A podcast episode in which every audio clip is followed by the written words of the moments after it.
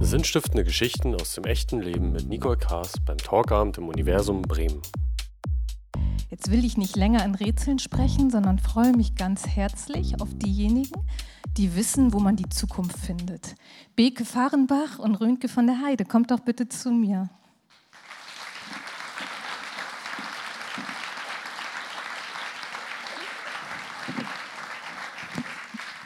Oder könnt ihr schreien? Ich weiß nicht. Ihr könnt auch ohne Mikro. Hallo.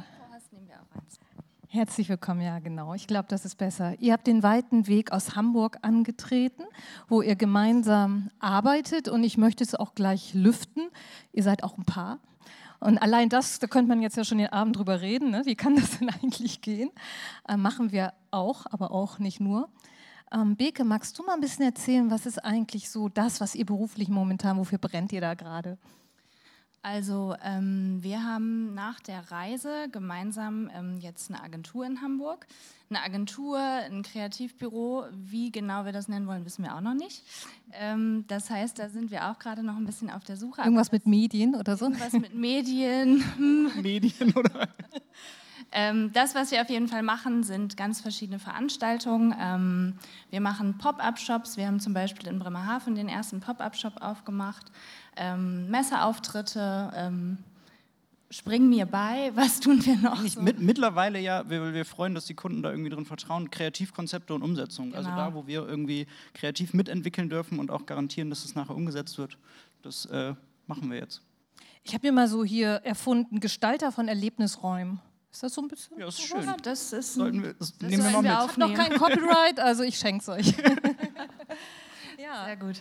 Ähm, und das Ganze hat ja sozusagen da, wo ihr jetzt noch nicht so ganz genau wisst, wo das vielleicht hinführt, hat ja seinen Anfang ganz woanders genommen. Aber Rönke, jetzt wollte ich dich erst mal fragen. Ihr beiden ähm, wohnt jetzt ja im schnöden Hamburg, aber eigentlich kommt ihr ja aus Bremerhaven. Ne? Mhm. Ähm, wie hast du denn da deinen Einstieg eigentlich in dein Berufsleben oder was hat dich da eigentlich zuerst gezogen? Was war so deine Idee? Ähm, also das Event, was uns halt heute immer noch irgendwie prägt, das ist das, wo wir angefangen haben und was uns auch beide irgendwie begleitet hat. Und ähm, bei mir waren es tatsächlich ganz am Anfang irgendwie von den Schulabschlussfeiern zu organisieren, ins Theater zu rutschen, über das Theater im Fischereihafen und dann eine Ausbildung im Stadttheater in Bremerhaven auf der Technikseite. Also ich komme immer noch so in so einen Raum und gucke dann, ah, wo sind hier die Lichter und wo kommt hier der Ton raus und wie sieht das Ganze irgendwie aus und ähm, habe aber schnell gemerkt, dass mir das zu technisch ist und bin dann zu einem Event-Caterer und ähm, Gastronom gegangen und habe meine Ausbildung zum Veranstaltungskaufmann gemacht. Ich wollte mal eben zurückspulen, weil das mit dem zu technisch, ich glaube, das hatte auch noch andere Hintergründe. Es war ja ein Umfeld Theater, hm, ja eigentlich erstmal ziemlich kreativ. Ja, genau. Also ähm, so den Zauber, den man vielleicht vom Theater sich vorstellt, den gibt es grundsätzlich auch. Das ist auch was, was Beke und mich verbindet, die auch im Theater war. Aber ähm, ich habe halt im Stadttheater gearbeitet und das ist halt öffentlicher Dienst und ähm, das war halt schon spannend. Also da könnte man auch einen Abend drüber füllen, wie es da so abläuft und ähm, ich bin tatsächlich überhaupt nicht mit dieser Arbeitsmentalität klargekommen und ähm, habe entgegen meiner ähm, der Meinung meiner Eltern nach einem Jahr diese Ausbildung abgebrochen und ähm, bin dann lieber zu dem Südländer Party-Service äh, sieben Tage die Woche arbeiten und ähm, gib ihn. Ja, dein zukünftiger Arbeitgeber hat, glaube ich, so in alle Klischee-Negativ-Buzzer-Schubladen gepasst, ne? was so Eltern alles gar nicht wollten, oder? Ja, genau. Also so äh, Stadttheater war zu dem Zeitpunkt in Bremerhaven das modernste in Europa, war öffentlicher Dienst. Wir hatten als Azubis haben wir das Doppelte verdient von allen anderen Azubis. Also die Techniker sonst bei so Rowdies waren irgendwie jeden Tag nachts noch im Einsatz. Wir haben maximal acht, neun Stunden gearbeitet, sonst war es, also mussten wir auch unsere Ruhezeiten einhalten. Und ähm, auch wenn ich mal ein Stück abends sehen wollte, war das auch schwierig, weil für die anderen Techniker war Theater ein verbotenes Wort, so im Privatleben. Und ähm, ich habe dann aber durchs Theater Kadia kennengelernt, der zu dem Zeitpunkt halt als Türke ein italienisches Restaurant, einen Nachtclub und einen Partyservice hatte. Und was ich total geil fand und gesagt habe, bei dir muss ich eine Ausbildung machen. Ähm, und das war, ähm, ja, also im ersten Moment hat das alle Klischees erfüllt, dass man es vielleicht nicht tun sollte.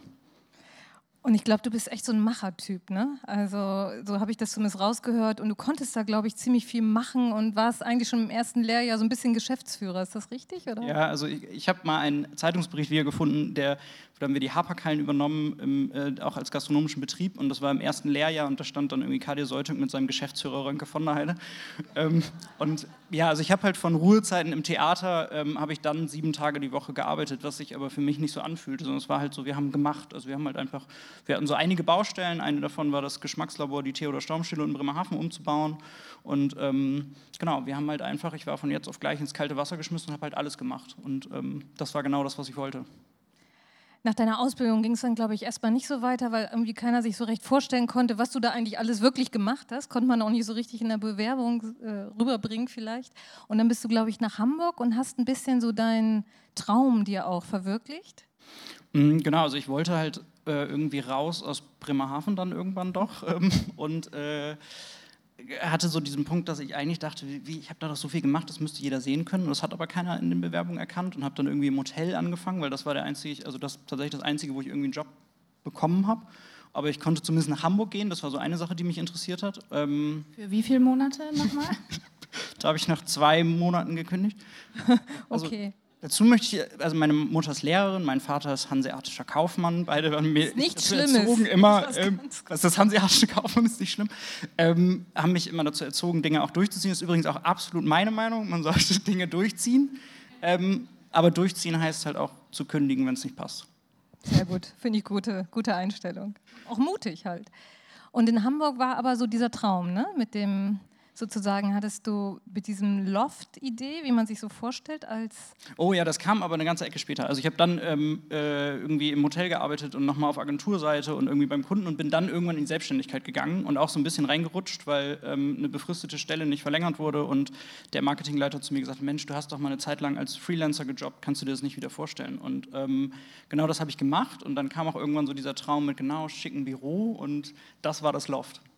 Genau, da hast du so diese Idee, was man halt so hat, gerade als Gestalter, glaube ich, ne? so eine Vorstellung, so möchte ich, also so soll das aussehen, wenn ich arbeite. Und wie hat es sich dann angefühlt? Ja, das war so, dass ich auf einmal wieder dachte, man muss wie so ein bisschen wie im Theater, man muss zu bestimmten Dienstzeiten im Büro sein. Und grundsätzlich fand ich es mal spannend an der Selbstständigkeit, ähm, sich selbstständig zu machen, um ähm, vielleicht nicht selbst und ständig zu arbeiten, aber zumindest dann, wenn ich es mir selbst irgendwie aussuche. So. Und da saß ich auf einmal von montags bis freitags von morgens 9 bis 18 Uhr und dachte, so, da muss ich auch sein. So, ich habe ja so ein schönes Büro und tolle Kaffeemaschine, da muss ich jetzt auch sitzen. Ja. Das heißt, sich nicht so es, es kam irgendwie in so eine bisschen stockende Phase. Mhm, ja, unbedingt. Also es war, äh, fühlte sich nicht so gut an. Ja. Beke, du bist ja auch in Bremerhaven aufgewachsen. Vielleicht Zufall. Und äh, wie, was war deine Idee? Was wolltest du werden als Kind? Ich glaube tatsächlich, als Kind wollte ich Lehrerin werden. ähm, genau. Äh, was ich dann tatsächlich ja auch zeitweise studiert habe. Ähm, nach dem Abi war ich erstmal ein Jahr in San Francisco als Au pair und habe da schon so ein ähm, Praktikum gemacht an der German American International School und dachte dann, okay, wenn ich wieder zurück bin, dann gehe ich nach Bremen und dann studiere ich da Kunst und Germanistik und das ist ein super Plan. Und das habe ich dann auch gemacht. Ähm, und habe dann aber während des Studiums schon gemerkt, okay, also Lehramt ist es definitiv nicht. Ähm, und Germanistik ist vielleicht jetzt auch nicht so das, womit ich immer jeden Tag verbringen möchte und habe mich dann so ins, in das Fach Kunst gestürzt und ähm, dann während meines Studiums schon am Theater gearbeitet und verschiedene Regieassistenzen gemacht und ähm, dann nach meinem Bachelor ein Aufbaustudium gemacht zur Konzeptionerin für Live-Kommunikation und bin vom Theater in die Agenturwelt gerutscht und das innerhalb... Gerutscht? Das klingt ja wie abgerutscht. Nee, nicht abgerutscht, aber... Ähm, ich habe die Bühne einfach äh, verändert. Ne? Also von diesem klassischen Theater so ins Event zu gehen, das war schon echt ein Schritt. Ähm, aber dadurch, dass es so ein Jahr dual war, ist es super schnell gegangen und ähm, hat mir total viel Spaß gemacht. Und dann war ich auch in der Agentur insgesamt dann für zweieinhalb Jahre.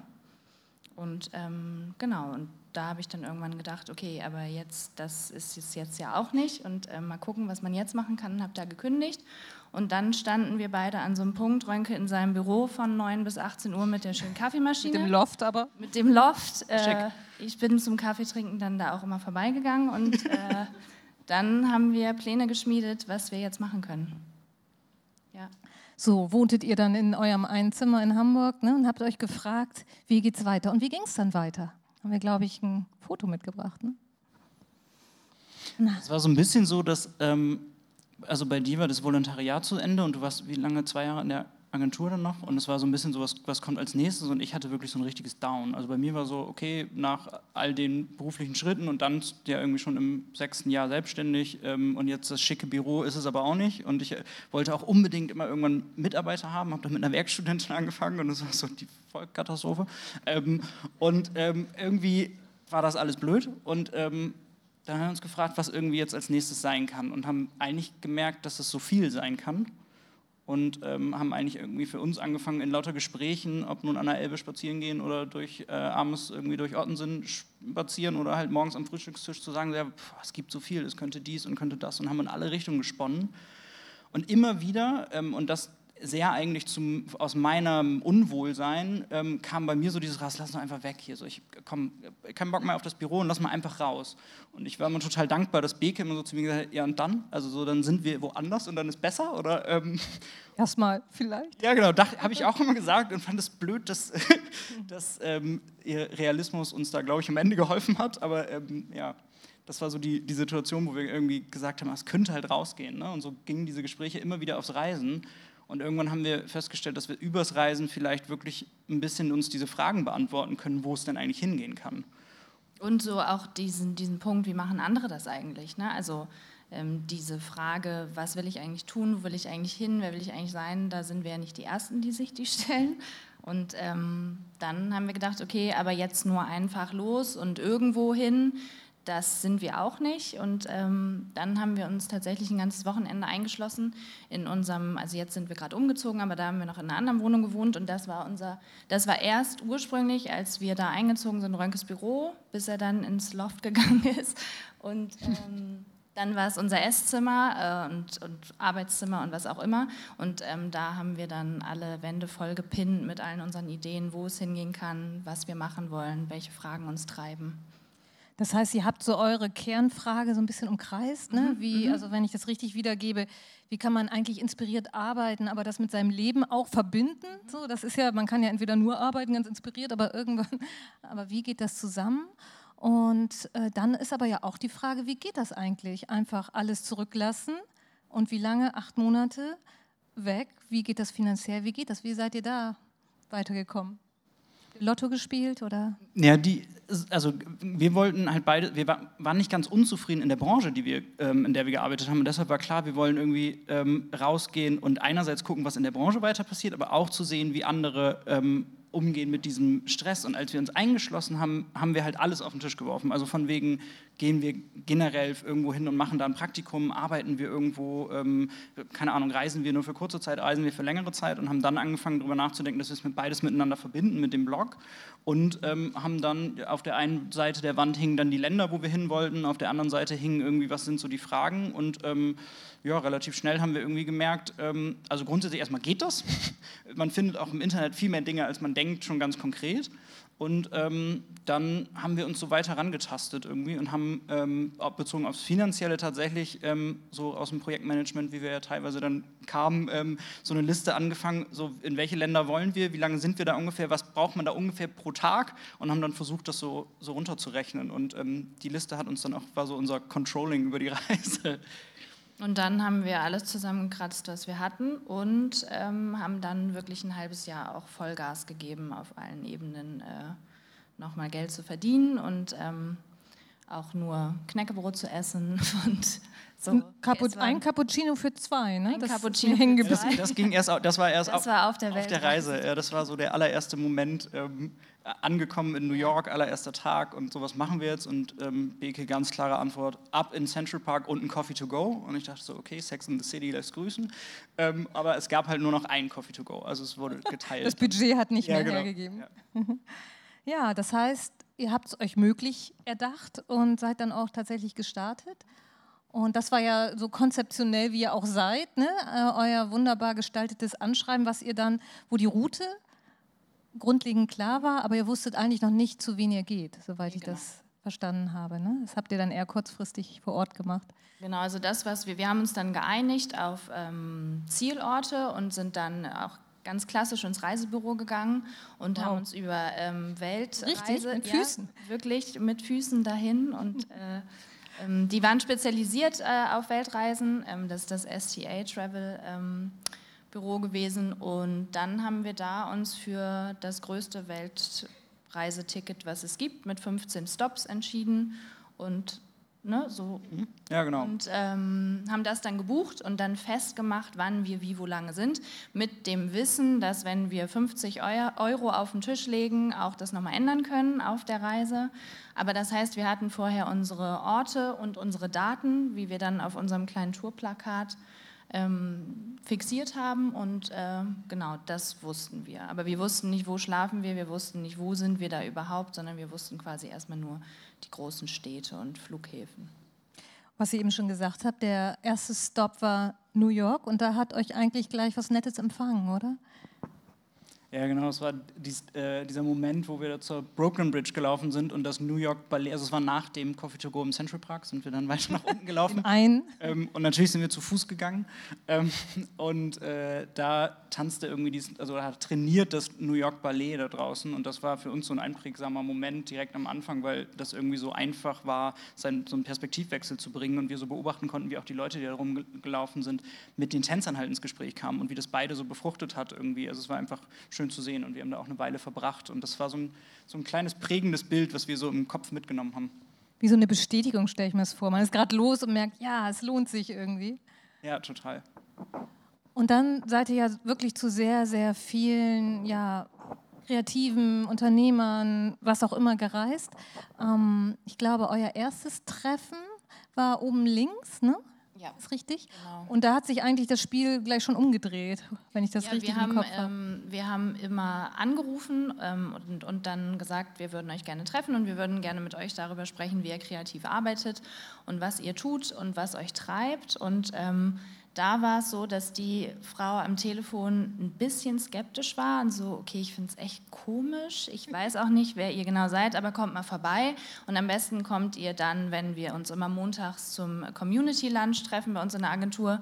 Ähm, und dann haben wir unser kleines Vorstellungs-PDF hinterhergeschickt und dann schrieb sie nur so, ja, okay, jetzt habe ich schon ein bisschen bessere Vorstellungen.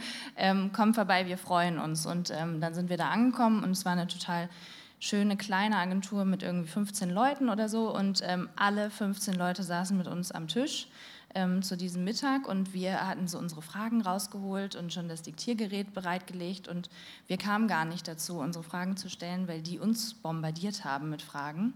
Ähm, wie, wie und überhaupt und wo wir herkommen und was wir da machen und wie wir das machen und ähm, da waren wir völlig perplex, weil wir uns jetzt nun darauf vorbereitet hatten, Also wir wollten die doch das zu Interview fragen. führen.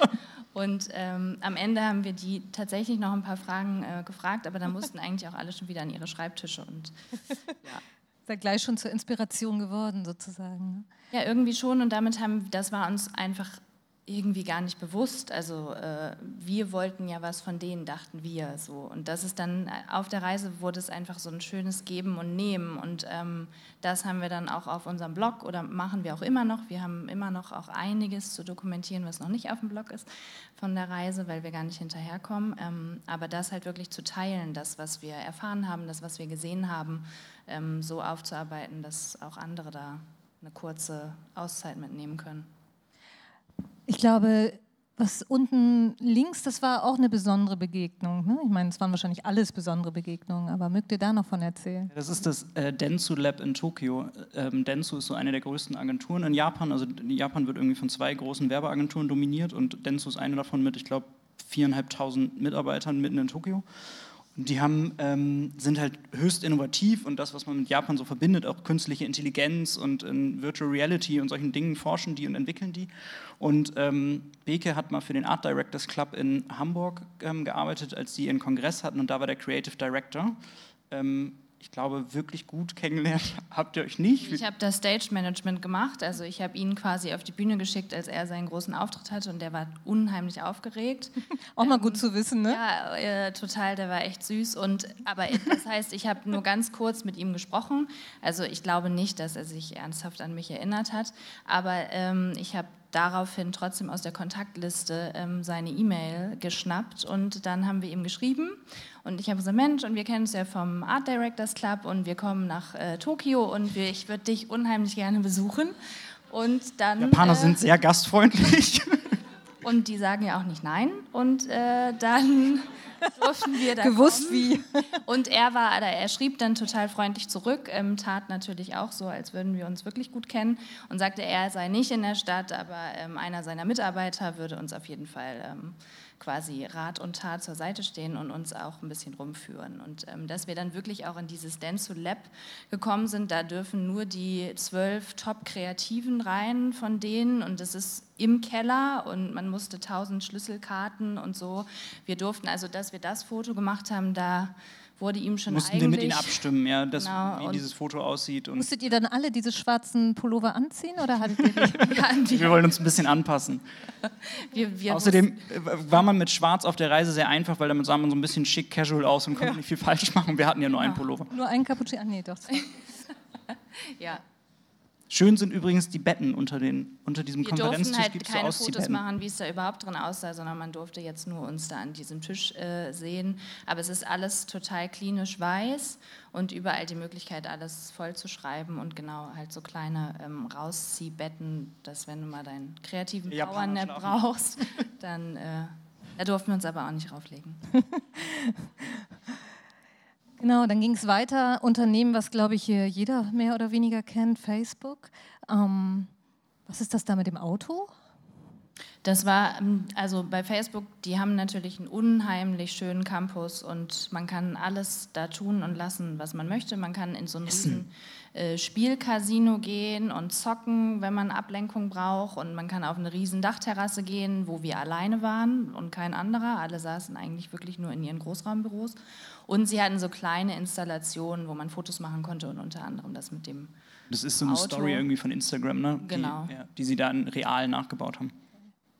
Ich glaube, Facebook macht schon unglaubliches, ich nenne es mal äh, Disney World für ihre Angestellten. Wa- was kann man da alles bekommen, wenn man nicht aufpasst? Mm, Ja, vor allem ist es halt echt, also was wir gemerkt haben, wirklich höchst auf Produktivität der Mitarbeiter ausgelegt. Also es ist nicht so nach dem Motto, Mark Zuckerberg ist als mit 20-jähriger Multimillionär geworden und äh, gibt das Geld. Relaxt euch mal mit Ja, mir. genau so, ganz im Gegenteil. Also da gibt es halt sowas, ähm, mein Highlight sind diese Vending Machines, also so, wo man Automaten wie am Bahnhof, wo man Snickers ziehen kann, wo die sich halt ihr IT-Zubehör ziehen. Also wenn jemand eine kaputte Maus oder einen Kopfhörer hat, dann hat der 20 Meter neben seinem Schreibtisch steht irgendwo so ein Automat, da zieht er seine Mitarbeiterkarte durch, kriegt einen neuen Kopfhörer. Und als wir den mit unserer Alles deutschen... von Apple natürlich. Ja, genau.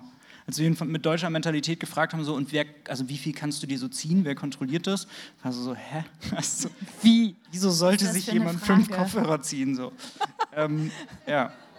Und definitiv ist halt, also diese Spielecken sind cool, ähm, aber auch man, also letztendlich auch bei den Sachen viel mehr auf ähm, ja, Produktivität. Also es gibt Ärzte am Campus, es gibt eine Fahrradwerkstatt, es gibt ähm, einen Autopool ähm, und ja, alles Mögliche, damit die Leute halt ihre Zeit, die sie da sind, aufs Arbeiten konzentrieren können. Und auch die Mensa, das ist wie so ein Food Court, also Restaurants, alles, was du dir vorstellen kannst. Und es ist auch alles quasi umsonst. Also, aber es geht eigentlich nur darum, dass du dir schnell auch gesundes Essen holst und dann möglichst schnell wieder an dein Arbeitsplatz. Dass du besser funktionierst und nicht eigentlich ja, gesünder lebst oder entschleunigst in irgendeiner Form. Ja, und ihr habt noch Airbnb besucht sozusagen. Ähm, da habt ihr ja auch eigentlich die meiste Zeit drin übernachtet, ne? in deren Angebote. Was habt ihr da erlebt? Also die, das Irre war eigentlich diese Situation, dass wir ähm, auf diesem Lounge-Sofa vorne saßen, gewartet haben, das kleine Bild, da wo Beke da sitzt mit diesem Bilderrahmen daneben und ähm, Beke mit ihrem fotografischen Gedächtnis irgendwann zu mir sagte, ich kenne das hier und ich dachte so, mm, also warum willst du es kennen? Und dann war das genau das Listing, also genau diese Anzeige hatten wir angefragt, als wir unseren ersten Stop in New York hatten und ähm, weil das Prinzip vom Airbnb-Büro so ist, dass das komplette Bürogebäude auf zwei Etagen nachgebaut ist aus echten Airbnb angeboten. Also da ist halt ein Haus in Schweden nachgebaut, da ist ein Apartment in New York nachgebaut, da ist ein stehenden Wohnwagen da unten rechts drin und das sind halt alles, dieses Mushroom Cabin übrigens da oben ist das meistgebuchte Airbnb der Welt, was in so einem National Steht das? Park. Ah, National Park, Ja, genau, das genau. Bild habe ich gesehen. Ja, steht irgendwo mitten im Grünen, also total spannend, dass das, was dieses irgendwie total webbasierte, ähm, super erfolgreiche Plattform, die meist, das meistgebuchte Ding ist mitten im Wald. Ja, macht Sinn. Und wir hatten die Anfrage gestellt bei Airbnb, hatten uns aber für die Reise neu bei Airbnb angemeldet, also hatten wir noch keinerlei Bewertung. Und ähm, der Typ Sam mit seinem New Yorker Loft dachte, pff, Leute mit Bewertungen, die nehme ich schon mal gar nicht. Ähm, und am Ende saßen wir dann ja doch noch auf seinem Sofa, indirekt zumindest. Ähm, aber äh, grundsätzlich haben wir es trotzdem weiter probiert und wir wurden auch am Anfang dann doch angenommen ohne Bewertung und dann haben wir irgendwann ja auch welche bekommen. Ähm, und Airbnb ist einfach eine großartige Erfindung, weil man in die Stadt kommt, weil man Leute, die die Airbnb machen, zumindest hatten wir das Riesenglück, die hatten total Lust, auch uns einfach was zu zeigen. Und somit haben wir überall einfach die Leute, die da gelebt haben, haben uns gezeigt, was ihnen gefällt. Und äh, dadurch sind wir an die wirklichen Hotspots gekommen, ohne dass wir jetzt gegoogelt haben, die zehn besten Sachen in oder so. Mhm. Ähm, ja. Und für alle, die Airbnb vielleicht noch nicht genutzt haben, das Prinzip ist halt, man zahlt wirklich mit seinem guten Namen im Grunde. Also man braucht ein Profil, was auch nachvollziehbare Bewertung haben muss, damit man überhaupt in New York an so einen Loft kommt. Ne? Also das heißt, die Leute wollen auch wissen, wer kommt hier zu mir, um die Türen überhaupt aufzumachen. Und für, also bei uns war halt das, das eine ist ja, dass man ganze Apartments oder so mieten kann. Wir haben halt auch bewusst aufgrund des Budgets uns eher halt die günstigen Angebote rausgesucht, wo man halt ein Gästezimmer hat und wo wir auch ähm, dann mit den Leuten zusammen gewohnt haben. Und das war halt, das hat das ermöglicht, was Beke irgendwie gerade beschrieben hat. Also für uns war das total wertvoll und wir haben da ich finde immer irgendwie diesen Begriff Freundschaft, der ist so groß, aber wir haben halt wirklich dann mit vielen Leuten, die wir irgendwie nur drei, vier Nächte ähm, kennengelernt haben, oder aber dann auch tatsächlich oft nächtelang kennengelernt haben, ähm, äh, haben wir irgendwie so eine totale Verbindung bekommen. Das war echt schön. Ja, und dann gab es da ja noch ein ganz besonderes Projekt, was, glaube ich, euch auch dann wirklich in besonderer Weise inspiriert hat. In, wen habt ihr da kennengelernt? Ähm, wir haben Michel Salati kennengelernt in Singapur. Das ist ein freier Kreativer. Der da oben links wahrscheinlich. Genau, ne? der da oben links. Ähm, und der macht wirklich, der wird gebucht von den großen Agenturen für so die neue Kampagne für Nike oder für Facebook oder Apple oder Co.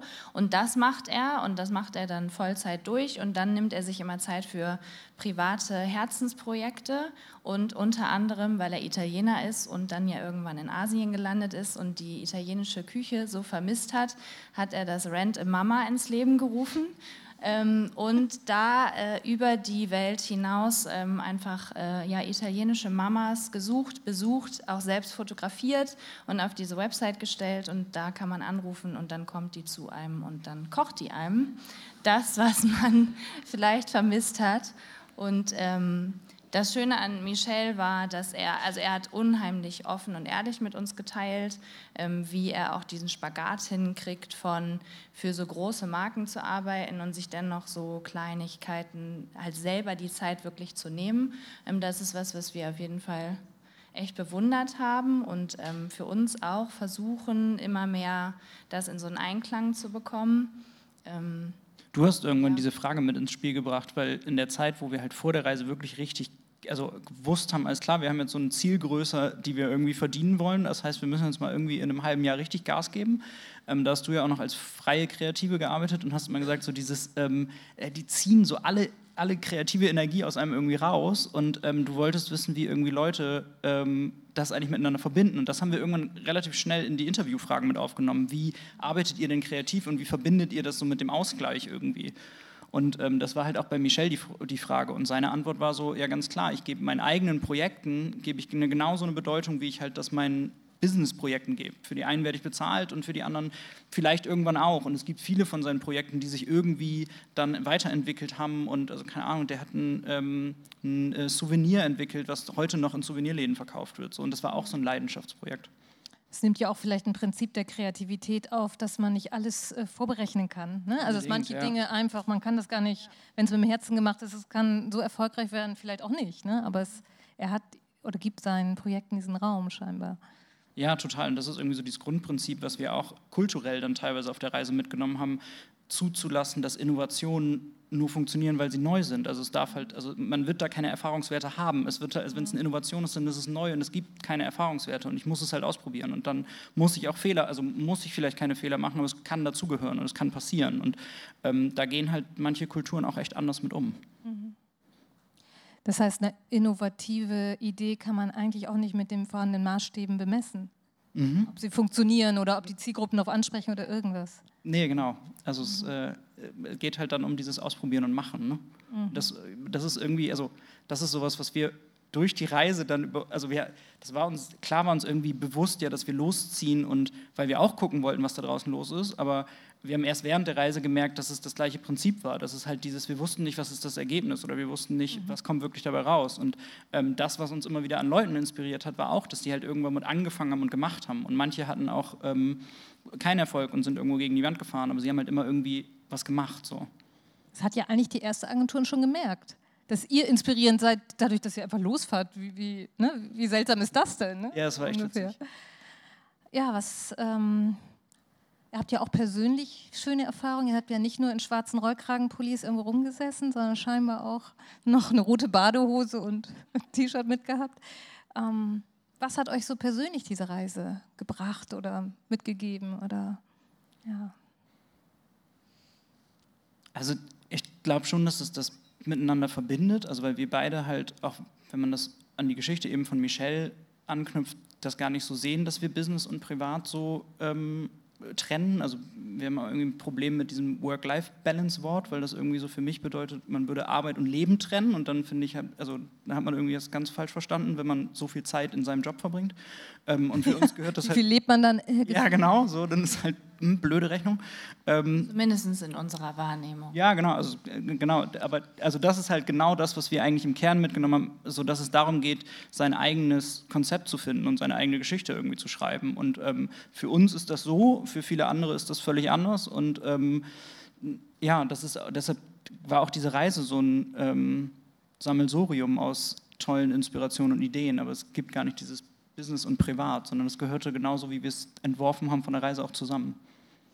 Bieke, was hast du mitgenommen? Ich glaube, dass ähm, der, das Größte, was ich mitgenommen habe, ist wirklich dieses Gefühl, selber erlebt zu haben, dass alles möglich ist. Also A, schon für uns möglich war, dass wir losgehen und dass wir diese Reise machen und ähm, Rönke und ich da auch schon unterschiedlich ticken, an so Dinge ranzugehen und ähm, das dann aber in dem, dass wir es zusammen gemacht haben, dass wir das quasi getan haben, das war schon, okay, das ist wirklich machbar. Und dann waren wir auf dieser Reise und wir haben so viele verschiedene Menschen gesprochen und kennengelernt und erlebt und äh, jeder hat uns in seine Geschichte blicken lassen. Ähm, und was Leute einfach auf die Beine stellen, das ist äh, fantastisch. Und ähm, wie mutig manche Leute sind und deshalb Dinge einfach gemacht haben, ohne dass sie vielleicht wirklich das Geld dazu in der Tasche hatten oder alle gesagt haben, also diese Stadt braucht definitiv kein Café mehr und dann wurde es aber das beste Café der Stadt und ähm,